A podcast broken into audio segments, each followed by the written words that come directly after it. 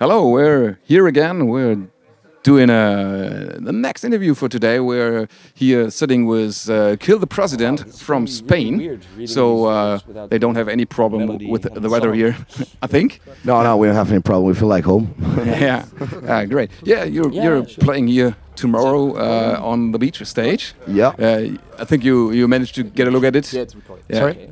You managed to, to get a look at the beach beach Yeah, stage yeah, we, we were yeah? we were mm, 20, checking out the, the sound, for example, and I it's really good sound. Yeah. Nothing to And do. checking out the crowd, how is the Oh, crowd I wanna behaving and that stuff, and it's really Just cool. we, we're airport, really looking on a forward to play tomorrow. Hurry, Yeah. hurry, hurry Uh, before it's I gonna be a nice one. Can't control my Do you have fingers, uh, can't control my expectations to brain. uh, towards your no, gig no. tomorrow?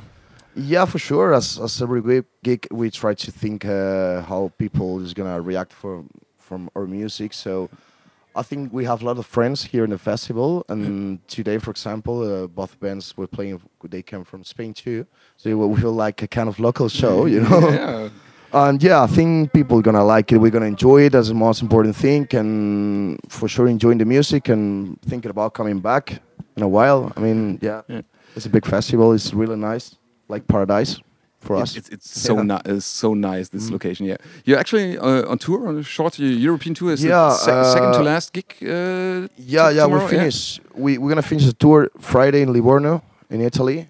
Uh, we're playing a kind of festival in the beach, something like that. We Yeah. play with Line Out and some local bands and such gold from the states. So this is gonna be the last gig of the tour. We've been playing Germany. We've been in Augsburg, Munich, Conrad Fest. The was- Conrad Fest you, you played. Yeah, yeah, awesome. It's awesome. The, the crew is next to our at the camping site. Really, I was. Yes, they we they were kind here. of drunk. We can remember, but we we've got that good vibe, you know, on the pocket. Like fuck, we want to come back again. I mean, it's the type of festival that we never played to, so we are really proud of being part of it. And yeah. so, and that's it. Um, we played uh, a couple of days ago. We played Back Rock Fest in Belgium, and it was really nice too. Nice surrounding, nice people. So I mean, we we we prefer playing abroad than rather than in a country, but we are really happy doing that. Yeah. Uh, any gig uh, that stood out or was something special at the gig? Uh, anything that happened on tour which was really special? Seems so. I mean, okay.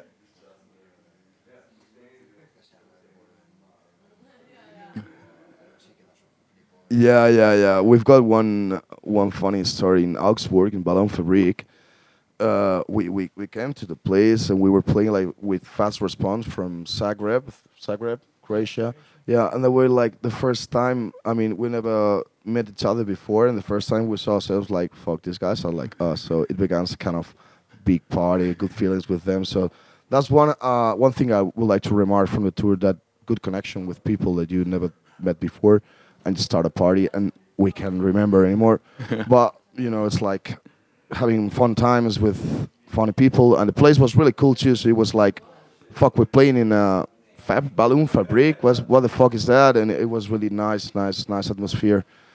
And uh, yeah, for example, typical things from Comrade Fest, for exa- trying to get to the band at the night, at the dark, and losing myself. I don't know where the fuck I am. I don't have phone, so it's like, where's Alberto? and about the end of it all, we made it, and we've had so so many stories like with the band. We've got a kind of old band where we're stopping the hills, coming coming from from Munich to to Tolmin. We were spending like two hours in that position, so it was like. okay, so you uh, you like to tour? Yeah, yeah, yeah, yeah. It's probably better than be at home working or something like that. Yeah. And when, I, when, when I first looked at your Bandcamp page, uh, there was just the one gig here in Tolmin listed, and the other gigs weren't, weren't listed there. I, I, I thought you were, weren't playing live except this gig, but uh, then I saw Yeah. the, the European tour. yeah, yeah. It was about uh, we we confirmed this punk rock holiday gig like uh, a lot of time before. Yeah. So then we had Conrad Fest. and We confirmed Conrad Fest too long. I mean, too long time before, and then we start creating of route. You know, Yeah. so that's why we're playing some little venues, some medium venues, and big festivals. But I mean, I think we we we are a band from Tiny Venue. We really enjoy Tiny Venue. We really Yeah. enjoy the crowd going nuts. But I mean, we adapt. We, we enjoy everything we, we do, like like like now, you know. Uh, last year when we when we were here, a lot of bands, uh, especially when they played on the beach stage, uh, knew each other from other festivals. And is it with you this year the same? Do you know Yeah. many of the other bands playing? yeah, here? yeah, yeah. Uh, it's like a gathering family, punk rock family, and you know, it's like connecting with people from around the world that loves what you're doing, like like you. So this time we, we got lucky because we've got apart from us two more Spanish bands, and it's like, whoa, this is local. So, but I mean, we've got friends from the UK, Germany, all over the place, Australia. So it's really, it's really enjoying it having uh, all the people that are like you, similar, playing the music that you love, gathering in one same place with a river, and, and all the stuff. you know. yeah. Uh, from your point of view, is there are there any components which which are necessary for for having a great live show Here, you mean? everywhere? What what what- what's important to have a to have a good? Uh, first to of have a- all, first of all, uh, I think uh, people uh, has to have to be willing to have a good time, you know, because we felt difference between crowds, and for example, playing in the south of Europe, people is more passionate. It's not passionate the word that they act like "Whoa, crazy. Um, maybe in other parts of the north North Europe, people are enjoying the same or even more, but they are acting like in a different way that we are not really into it. But we have learned to handle that situations, and at the end of it all, the main important thing for us is just the crowd and people loving what what they are listening to and enjoying the time. I think that's the only thing we need for for a gig Yeah, you're playing uh, and some beer. uh, beer always helps. Yeah, uh, you're playing melodic punk rock slash hardcore. I think. Um, What are what are the main influences uh, which developed your sound? I mean, we've got uh, all of us his own own tastes, but I mean, like bands like Strike Anywhere could influence Propagandhi, you know, that political stuff, but no, do it in that obvious way, just mm, hiding a little bit the message, but creating it in another way. Always thinking about searching for a kind of revolution for the people listening to the music. So I think Strike Anywhere, Propagandhi, Belvedere, and a lot of more bands that influence us. But we are really open-minded people, so we listen to whatever thing is good music. We we we appreciate it. You know what I mean? So. Yeah, Well, it's hard because sometimes if if I have one month listening to one band, I'm composing stuff. You know, similar, not similar, but thinking of uh, of the band that I'm listening at that moment. So it's really a kind of coil changing every time. So that's that's the way it goes. you have uh, so far released uh, one one EP. Yeah, one I think. fucking In, in, um, are there any plans for for further Yeah, for sure. recordings? Yeah. Yeah, uh, maybe uh, we're composing nine nine new songs right now. We've, we we released one song uh, last February. Yeah, last February, and now we're gonna have something new for 2017 spring, maybe. Yeah, uh, we, it's gonna be called Believe. It's gonna have nine songs, more or less. It's gonna be supported by our main labels like Morningwood Records from Netherlands and Bird Attack Radio, and uh, Eating Shit Records from Spain, Lockjaw Records from UK. I mean, all of like friends supporting us to release new stuff and promoting music all over all over the world, maybe. So that's the plan for now. We just finish the tour, rest a little bit because it's a lot of time being together, and uh, after that we we're gonna try to prepare all the all the release. So Yeah. looking forward, but I can say anything more right now. Yeah, we'll, we'll, we'll keep our eyes open. Yeah. Um, your first EP uh, sold out quite quickly. I think it got re-released uh, this year or last year. I think no, Uh, no. we we released kind of three years ago. three years. Okay, three years Ah, ago. Oh, oh, my bad. But we, we do another release in last year. Last year with the main labels, uh, because before we were working with them, and right now we, we did another release of the Citizens album. And yeah, people seems that they like it. People from, I mean, we, we, we didn't expect that. You know, we're coming from tiny town, Spain, so we just playing what, what, what we feel. And when a guy tells you like, "Hey man, there's a guy in Japan listening to the CD," it's like, "Whoa, really?" So that's the, the thing Yeah. we really feel fills up feels us to continue doing that. I mean, Yeah, like- mu- must must be uh, must be awesome to to. to it's weird. that, It's yeah. weird but positive. So your main fan base is is in Spain or is it more distributed? Yeah, it's it's totally distributed. I mean, um, I don't know. Uh, people from Europe, America, and, and Spain. We, we usually play Madrid, Barcelona. People in Porto. We we did Portugal too. So people in Porto is really nice too. I think they, they like our music, and uh, Japan a little bit, and maybe some Australia and UK. I mean, UK is uh, one of the best tours that we we've done. The UK. Yeah, okay, yeah, yeah. We we we toured UK in last April. With whom? With whom we played with uh, the Memory from Italy Hmm? and Fair Do's from Manchester, Okay. and we played the Manchester Punk Festival and incredible. You know, it was like four venues running at the same time, a lot of bands. You know, it's like different styles of music, always uh, leading a line. You know, ska, punk, core, hardcore, and it was really nice one. So we've got really good memories from that tour. So I mean, UK is one of the favorite places to play. Yeah, Belgium, Europe. We actually uh, yesterday we met a guy from Manchester who uh, uh, who told us we should definitely go to the uh, Manchester yeah, Punk you should. Yeah. You must. yeah, he said it, it's, it's way better than, than Blackpool or. Uh, yeah, it's totally different. Yeah. it's totally different. I mean, but I think it's like every festival, each time is getting bigger and bigger, and then probably that festival is gonna get real bigger. But this last la- last year's lineup was really good. How many bands did play? Like sixty bands, sixty bands playing the same fucking festival. In Manchester in venues, it's not an open air, it's not something like that. It's a venues, and you know, so it's really go- well organized. It Any- should be there. Uh, any bands playing here uh, you're looking forward to to uh, watch?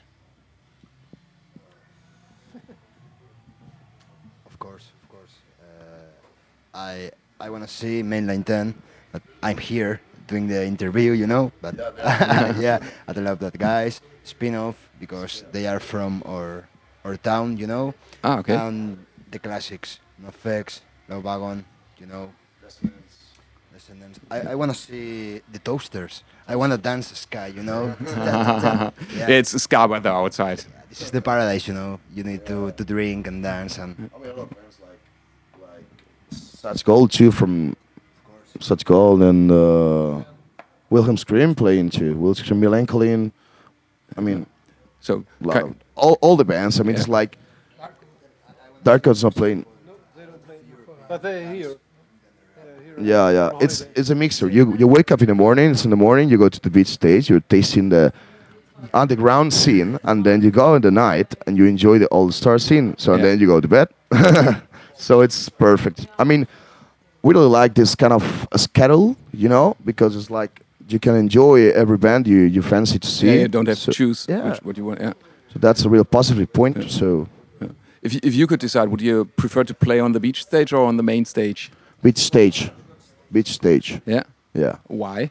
Because the the atmosphere the atmosphere Yeah. it's all about that i mean obviously we, we, we love to play main stage obviously but mid stage is like more natural as we are you know it's like gathering with people like friends all together old friends new friends people saying i like the music yeah good friends so that's really nice for us so we're really proud to play that stage So, so you've been here last year for as, as a visitor.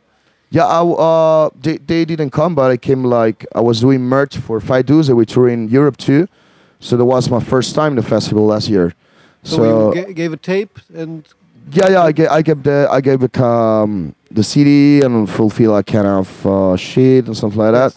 and, and And they, I got the confirmation. They say, "Hey, you want to play?" Yeah, for sure. So I think that's the way, and we really, we really wa- like to to encourage bands to to come here and do that stuff because the experience is really is one one time of, of life. So I mean, you're gonna remember the whole life. So it's not. I mean, if you got a band, if you believe in your sound and your music, just why not try it? Yeah. It's all about that.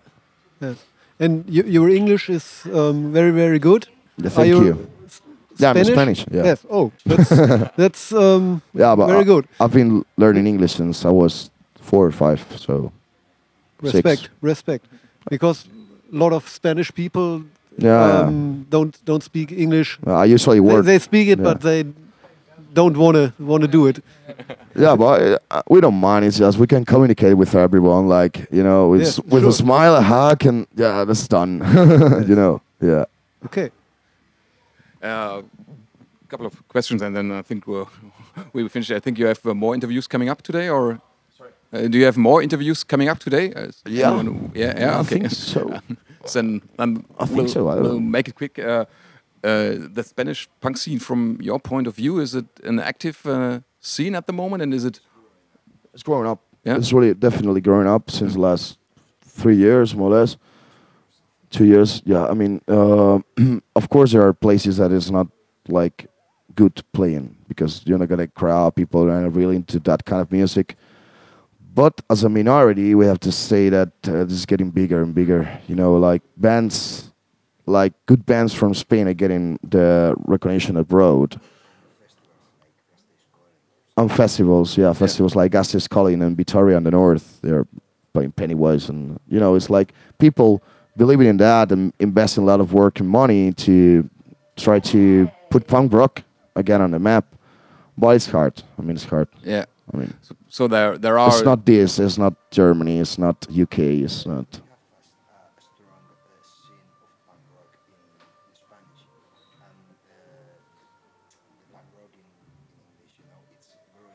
Yeah. Yeah, yeah, yeah. He's saying that. Yeah, we have punk rock in Spanish, so it's like from from that that type of music is focused on another um, crowd, another public. Um, American punk rock or British punk rock, and now it's getting slowly into the thing. But I mean, people in our area usually goes to discotheques and that shit. So Okay. you know what I mean. So Yeah, it's like. Any any uh, Spanish bands you'd like to recommend to our listeners? Yeah, for sure. Anchored, Mainline 10, Adrenalized, uh, spin off Minority of One, uh, Blowfuse from Barcelona. I mean, uh, lots of bands. I mean, there's really good quality. I mean, What, what about Pu- Pussycat Kill? Pussycat Kill? No, where, where it coming from? I think they are from Spain and uh, they've got a f- um, they're female fronted. Madrid could be. M- maybe yes. Yeah, there's a band called Accidente too. That's a female fronted band too, and they are really popular in, in, in Europe. And they sing in Spanish. Yeah, we were like we were like in Aachen in Germany, and we were listening to Accidente. Like what? Yeah, that that makes us happy too. Yeah. Okay, great. Thanks for. problem. for, Nice to see you. giving us some of your time. Problem that that's fine. That's really Really- fine. really we, looking we hope forward to do it again. Uh, we're really looking forward to your gig tomorrow. Yeah, yeah. Hope we can see it. Well, sometimes it's difficult with interviews. We Yeah, cannot, cannot yeah, see yeah, all the bands we'd like to see, yeah. but uh, we obviously want to want to like to see you play. Yeah, and uh, for sure. Have fun. Good Yeah. luck with good luck with playing, and uh, afterwards you can get drunk. Yeah, yeah, for sure. We're gonna do that. Okay, thanks a lot.